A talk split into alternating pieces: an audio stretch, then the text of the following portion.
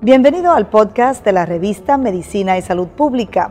No se pierda nuestra entrevista exclusiva con los médicos y expertos más relevantes para la medicina y la salud pública en Puerto Rico y el mundo.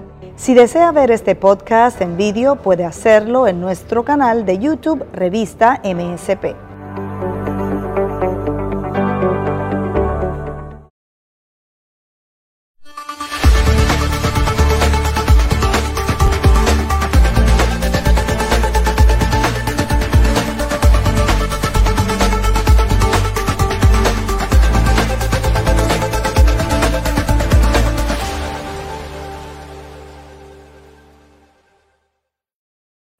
Saludos amigos de la revista de Medicina y Salud Pública. Mi nombre es Bruni Torres y es un placer para mí estar compartiendo con ustedes esta media hora de interesante información sobre el tema del pie diabético. Y me acompaña en esta ocasión la doctora Lourdes Curtis Rivera. Ella es podiatra, especialista obviamente en esta condición junto con un grupo de médicos interdisciplinarios, ¿verdad?, que se encargan de traer un poco de mejor calidad de vida a los pacientes diabéticos que desarrollan esta condición. Así que vamos a estar hablando con ella sobre qué es, cómo se previene, cuál es la prevalencia en Puerto Rico, cómo compara con otros países, cómo se puede evitar daño mayor para evitar una amputación. Así que vamos a darle la bienvenida. Saludos, doctora Kirby. Gracias por aceptar nuestra invitación. Muchas gracias, un placer para mí estar con ustedes esta tarde. ¿Qué es el pie diabético, doctora? Mira, el pie diabético tiene muchas definiciones, ¿verdad? Y, se piensa que el paciente que es diabético va a tener un pie diabético y necesariamente no es así. Es un pie que tiene unas características particulares. Un paciente regularmente que es recién diagnosticado con diabetes o un paciente bien controlado tiende a tener menos efectos de lo que se llama un pie diabético. Un pie diabético es un pie que padece de ardor, de adormecimiento, de hormigueo, ese tipo de sensaciones que ocurren en un principio en un paciente diagnosticado con diabetes, más o menos cuando empieza a tener descontrol de sus niveles de azúcar, y en un paciente después de 8 a 10 años de ser diagnosticado. Un paciente que tiene unos niveles de azúcar menos controlados va a, tener va a comenzar a tener síntomas de ardor en los pies, ese quizás es el, síntoma principal, de hormigueo, eh, de adormecimiento. Y estos síntomas se agravan usualmente de noche, ya en la tarde, que los niveles de azúcar han estado elevados durante el día, el nervio está más cansado y comienza a mandar el, el mensaje erróneo. Empieza a sentir como si tuviese mucho planta de los pies y el paciente se toca y dice, oye, yo lo siento temperatura normal, pero ¿por qué este ardor? ¿Por qué este calentón? En los síntomas más eh, complicados o más, más distantes, según, según pasa el tiempo y se prolonga, empezamos a tener áreas de adormecimiento.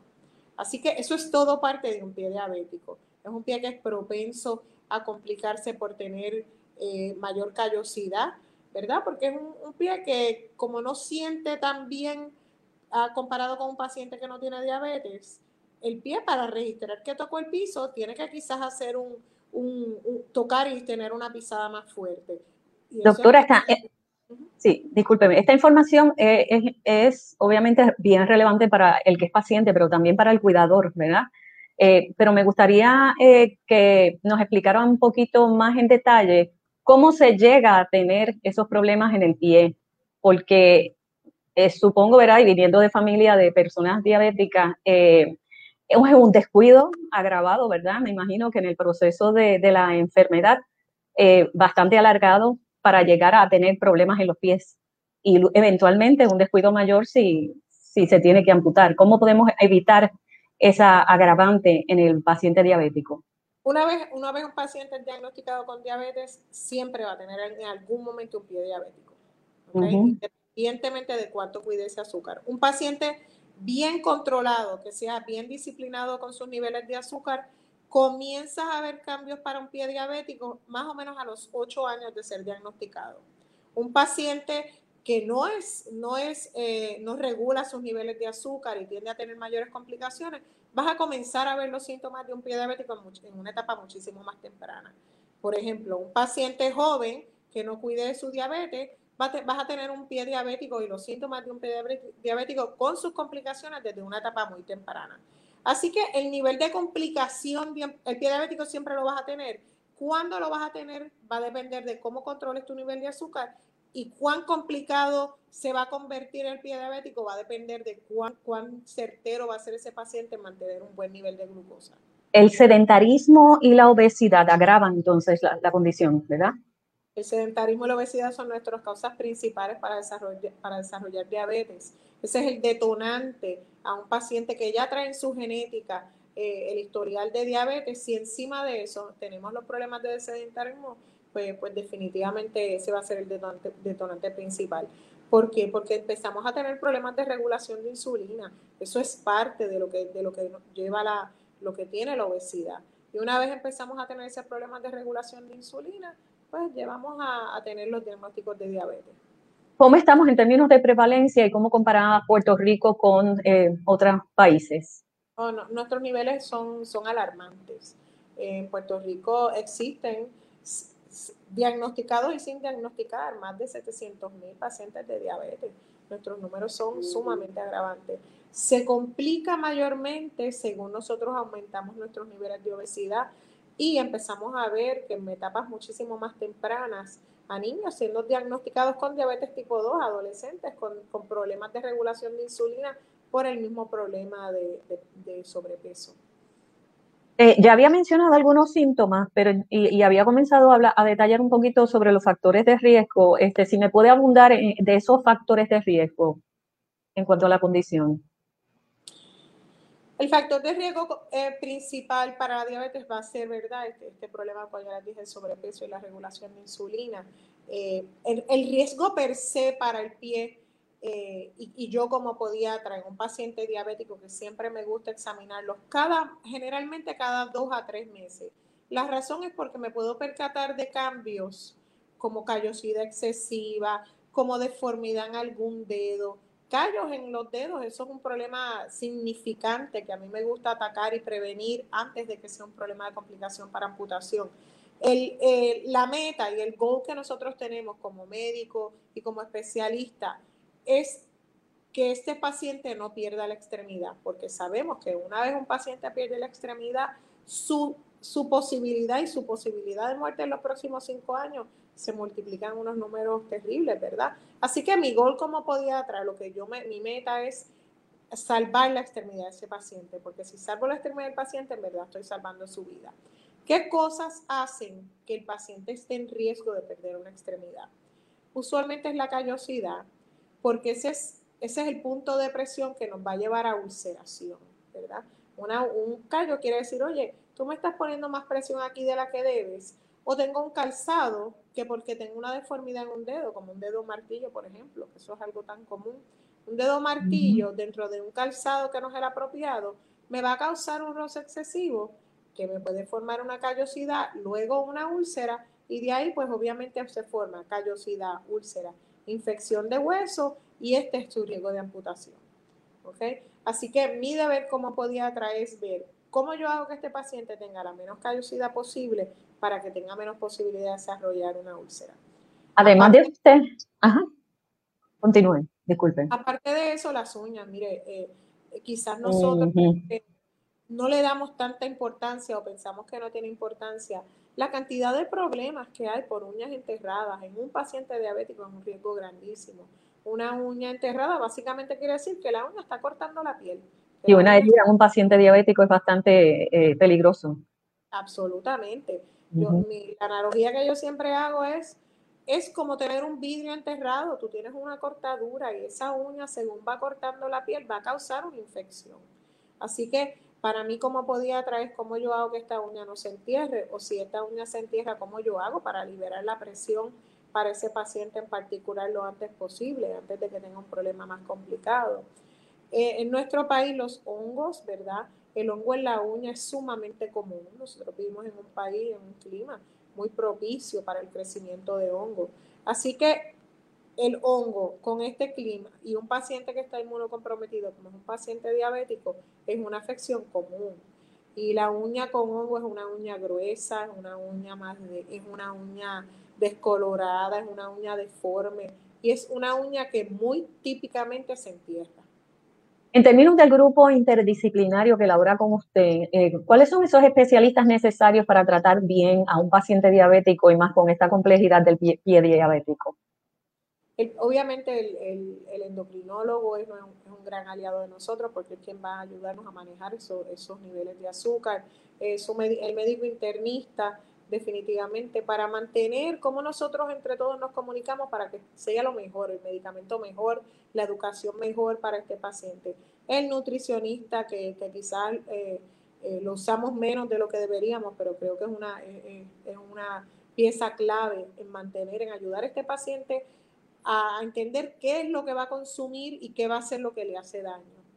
En Puerto Rico actualmente nosotros los podiatros trabajamos muchísimo con los especialistas vasculares porque una de las causas comunes que causa la diabetes, especialmente en una diabetes descontrolada, eh, pero una, según pasan los años la diabetes también lo hace, el daño a las arterias, ese daño de la de cubierta de las, de las arterias hace que se calcifiquen.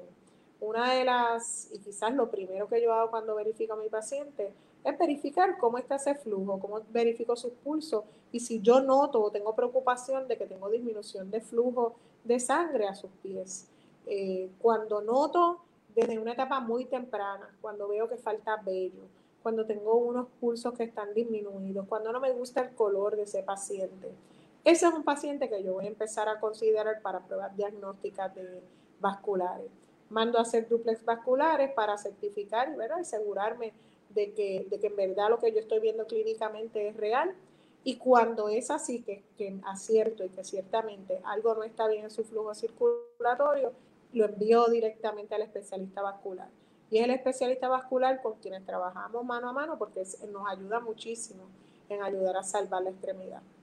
Doctora, y ahora se nos complica un poquito más este panorama con los pacientes diabéticos este, eh, por la pandemia. El COVID-19, ¿de alguna manera podría exacerbar la condición del pie diabético?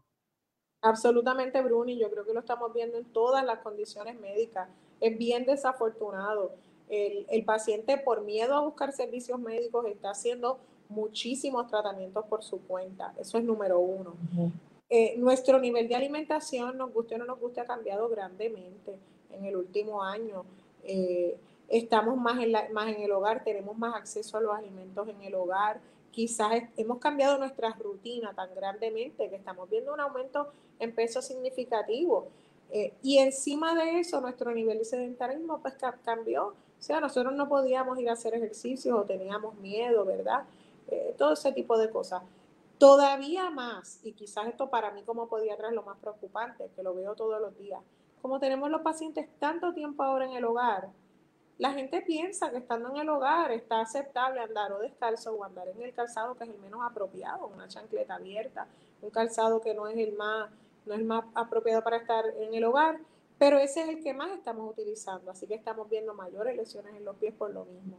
Así que si combinas un paciente que ha estado un montón de tiempo en su casa utilizando el zapato incorrecto, que está más sedentario, que quizás por miedo o por temor o por dificultad al acceso médico, que sabemos que existe, eh, tiene sus niveles de azúcar descontrolados, tenemos un montón de complicaciones.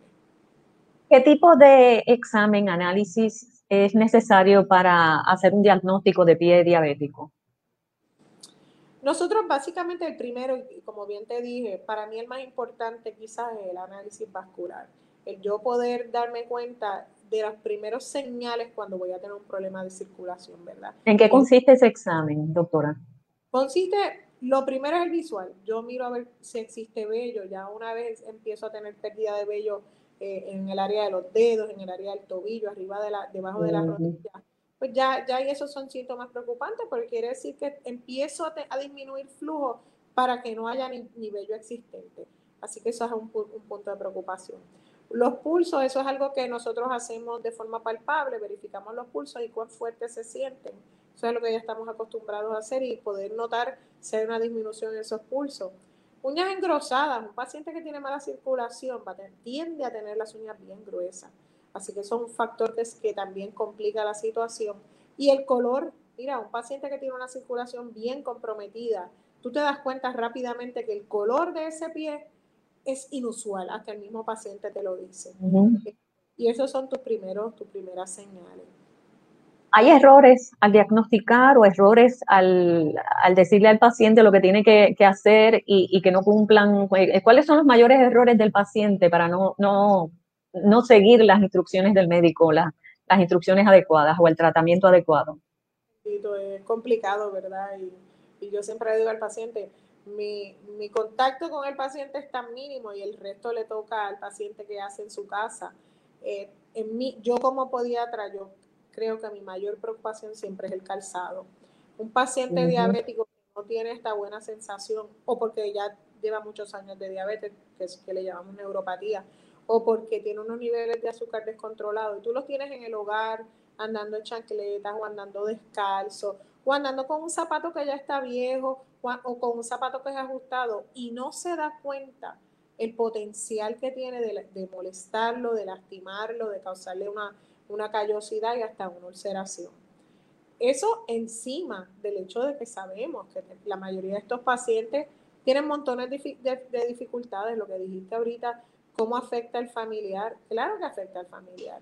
Un paciente diabético en sobrepeso o un paciente mayor, se le hace muy difícil doblarse, a verse debajo de sus pies, entre, entre medio de sus dedos uno, cosas tan simples como tú bañarte y hacerte bien los pies y lavarte entre los dedos o secarte entre los dedos, que es algo que vemos muy comúnmente. La humedad que existe entre los dedos, cuando se queda esa humedad entre los dedos, un paciente que no se puede secar bien, lo que provoca es que el hongo viva ahí y en muchísimas ocasiones, como el área se pone tan blandita, entra, el, entra la bacteria y estos pacientes terminan con celulitis.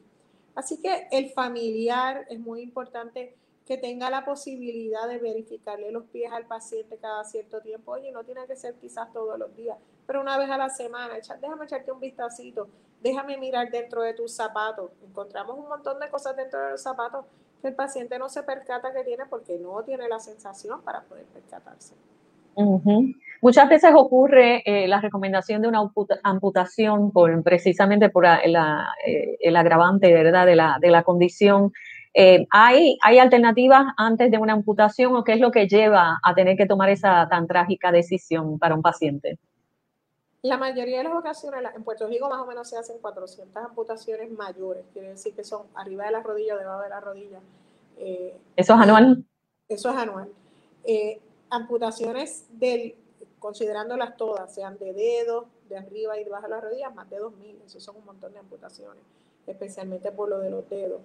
Eh, una amputación de un dedo no tiende a ser, tener gran complicación en la vida del paciente, eh, porque lo permite ambular, ¿verdad? Lo permite caminar, ese tipo de cosas. Pero una amputación arriba de las rodillas o, de, justo debajo de las rodillas es un detonante de un montón de condiciones, ¿verdad? Y, y, y, y ya mismo puedo abundar sobre ella. Pero la mayoría de esas amputaciones, debajo y arriba de las rodillas, son por problemas circulatorios. Como les dije, el problema, uno de los grandes dolores de cabeza para nosotros con un paciente diabético es que se comprometa su salud vascular. Cuando el flujo vascular está disminuido, eh, pues que quiere decir que lo que le llaman por ahí, pues está tapado. Este paciente tenemos que buscar la forma de destaparlo. Y ahí es que vienen los especialistas vasculares.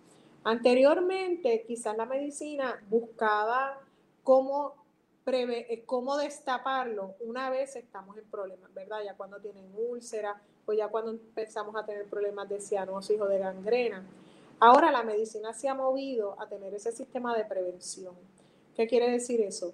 Que ya una vez identificamos un paciente que tiene la circulación disminuida, buscamos la forma de ver dónde es que está tapado antes de que desarrolle la callosidad, antes de que desarrolle la úlcera, porque ahí es que tú logras salvar la extremidad de ese paciente. Una vez esa extremidad se pierde, las complicaciones de todo, desde la complicación para sus familiares, desde que tú estás disminuyendo la producción y la capacidad de producir como, como un ser en esta sociedad, ese paciente se multiplica la, la, posibilidad del daño emocional, ¿verdad? La depresión que causa, porque es un cambio tan significante en la vida de este paciente, pues se agrava. Por lo tanto, que salvar la extremidad de ese paciente es salvar la vida de ese paciente realmente. ¿Cómo hemos mejorado en términos de los tratamientos, doctora? Si nos vamos a 10 años atrás, 20 años atrás, o sea, ¿qué nuevos avances tenemos, si alguno, eh, eh, medicamentos, tratamientos? Grandemente, Bruni. Yo personalmente creo que los grandes cambios han sido múltiples, vamos a hablar. Número uno, tienes un paciente más informado y la educación es vital. Por eso estos programas como, como los que tú haces son excelentes porque es que realmente cuando el paciente se siente informado, puede tomar decisiones y puede decir, contra, mira, yo tengo que visitar al podiatra. Afortunadamente yo casi nunca, muy rara la vez veo un paciente diabético de muchos años que no vaya al podiatra. Ya todo paciente sabe que si soy diabético, ok, ¿qué me tengo que cuidar? y que eso es una visita obligada, incluir al podiatra. tengo, que, cuidar mis ojos, tengo que cuidar mis riñones, tengo que cuidar mis pies. Así que ya más, la educación es, significante, ¿verdad? Y quizás ese es el, rol mayor. Fuera de eso, los avances, en mi opinión, los avances vasculares. Antes existían las técnicas de bypass que tendían a ser más agresivas y mayores riesgos, ¿verdad?, de complicación. Ahora, muy rara la vez un paciente necesita un bypass, ¿verdad?, a través de los cateterismos vasculares, resolver gran parte de su, de su problema arterial. Los medicamentos, ni se diga, ¿verdad?, la, la, la función grande, real, que han hecho en disminuir los niveles de azúcar, al igual que los anticoagulantes, de igual forma que una vez tú destapas a ese paciente, lo pones en un buen anticoagulante y, adelante. Pero la educación, tengo que decir que yo creo que es vital, porque dentro de todo lo que podemos decir y hacerle al paciente, si el paciente no hace ejercicio, si el paciente no come saludable, si el paciente no sigue las recomendaciones médicas, mira, su posibilidad de que con un procedimiento tú le resuelvas su problema son mínimas. Y en términos de los costos, la disponibilidad, la accesibilidad de estos tratamientos, doctora, ¿cómo lo comparamos con eh, pues esos 10 a 20 años que le mencioné ahorita? ¿Podemos decir que más eso ha cambiado también? Eso, bueno, ¿verdad? Este, uno podría pensar, nosotros afortunadamente vivimos en un país donde ciertamente tenemos acceso a los especialistas. Eh, en estos momentos, ¿verdad? Comparado quizás hace 10 años, eh, tenemos acceso a la mayoría de los especialistas vasculares, a los especialistas como yo podiatra, a los especialistas en, úlceras, etcétera. El temor mayor, Bruni, el temor mayor es que, que yo creo que está ocurriendo en todas las especialidades, es cómo se está poniendo mayor nuestra población médica, nuestro, nuestro profesional médico. Y tenemos muy pocos eh, profesionales médicos de la salud. Así que, eh, aunque, yo, aunque yo trato de ser bastante optimista, eh, tengo que decirte que tengo una gran preocupación que va a pasar en el futuro. De hecho, una de mis próximas preguntas iba a ser esa, sobre esos retos, ¿verdad?, con los que ustedes se tienen que enfrentar, pero es un reto que obviamente el paciente tiene que afrontar, que es la cuestión de, la accesibilidad a, a, esos médicos especialistas que son indispensables para su condición de salud. En términos de los retos terapéuticos, ¿qué, qué, retos nos pudiese mencionar? Básicamente lo, existen, existen cantidad de, tratamientos, ¿verdad? Y depende en qué nivel uno esté buscando. Para úlceras estamos bastante avanzados. Eh, los planes médicos en algunas ocasiones nos ponen algunas trabas en cuanto, en cuanto al protocolo a seguir, pero ciertamente en, una buena función sí, sí funcionan, es verdad, sí, sí esos protocolos tienden a funcionar en cuestión de medicamentos, de igual forma, te dije, existen una gran cantidad de medicamentos anticoagulantes y procedimientos eh, que son, que, básicamente resuelven el problema del paciente sí, y, pueden, y son muy exitosos siempre y cuando una vez ese paciente esté encaminado pueda seguir, ¿verdad? Con su parte, la parte que le toca al paciente, que la parte de, de hacer ejercicio, de alimentarse bien, mantener bien sus niveles de glucosa. Así que yo creo que en este momento no estamos en un nivel tan mal. Quizás para mí el más preocupante es el problema de obesidad eh, por, los factores que sabemos y las complicaciones que eso conlleva. Eh, y obviamente el futuro de la profesión médica per se, cómo es, cómo es el acceso a los especialistas en un futuro. Yo podría mencionarle uno como, como uno de los retos, ¿verdad? y usted mencionó que qué bueno que hay mucha información, eh, el acceso a la información pues ayuda mucho a ustedes los especialistas en, en, que los pacientes pues obviamente se enteren, pero también hay un reto grande que es la desinformación en términos de, esos productos mágicos o pociones mágicas o tratamientos mágicos eh, que de boca a boca se dice a los pacientes, hazte tal cosa, tómate esta hoja con, con, sal, con limón, con, para esos remedios caseros que nunca faltan la, en la familia puertorriqueña.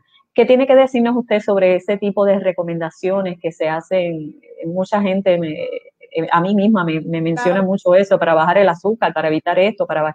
Eh, ¿Se encuentra usted con esa situación con sus pacientes? Mira, Bruni, yo creo que nos encontramos ya todos. Eso siempre ha existido, ¿verdad? Esas eran las recetas de las abuelas.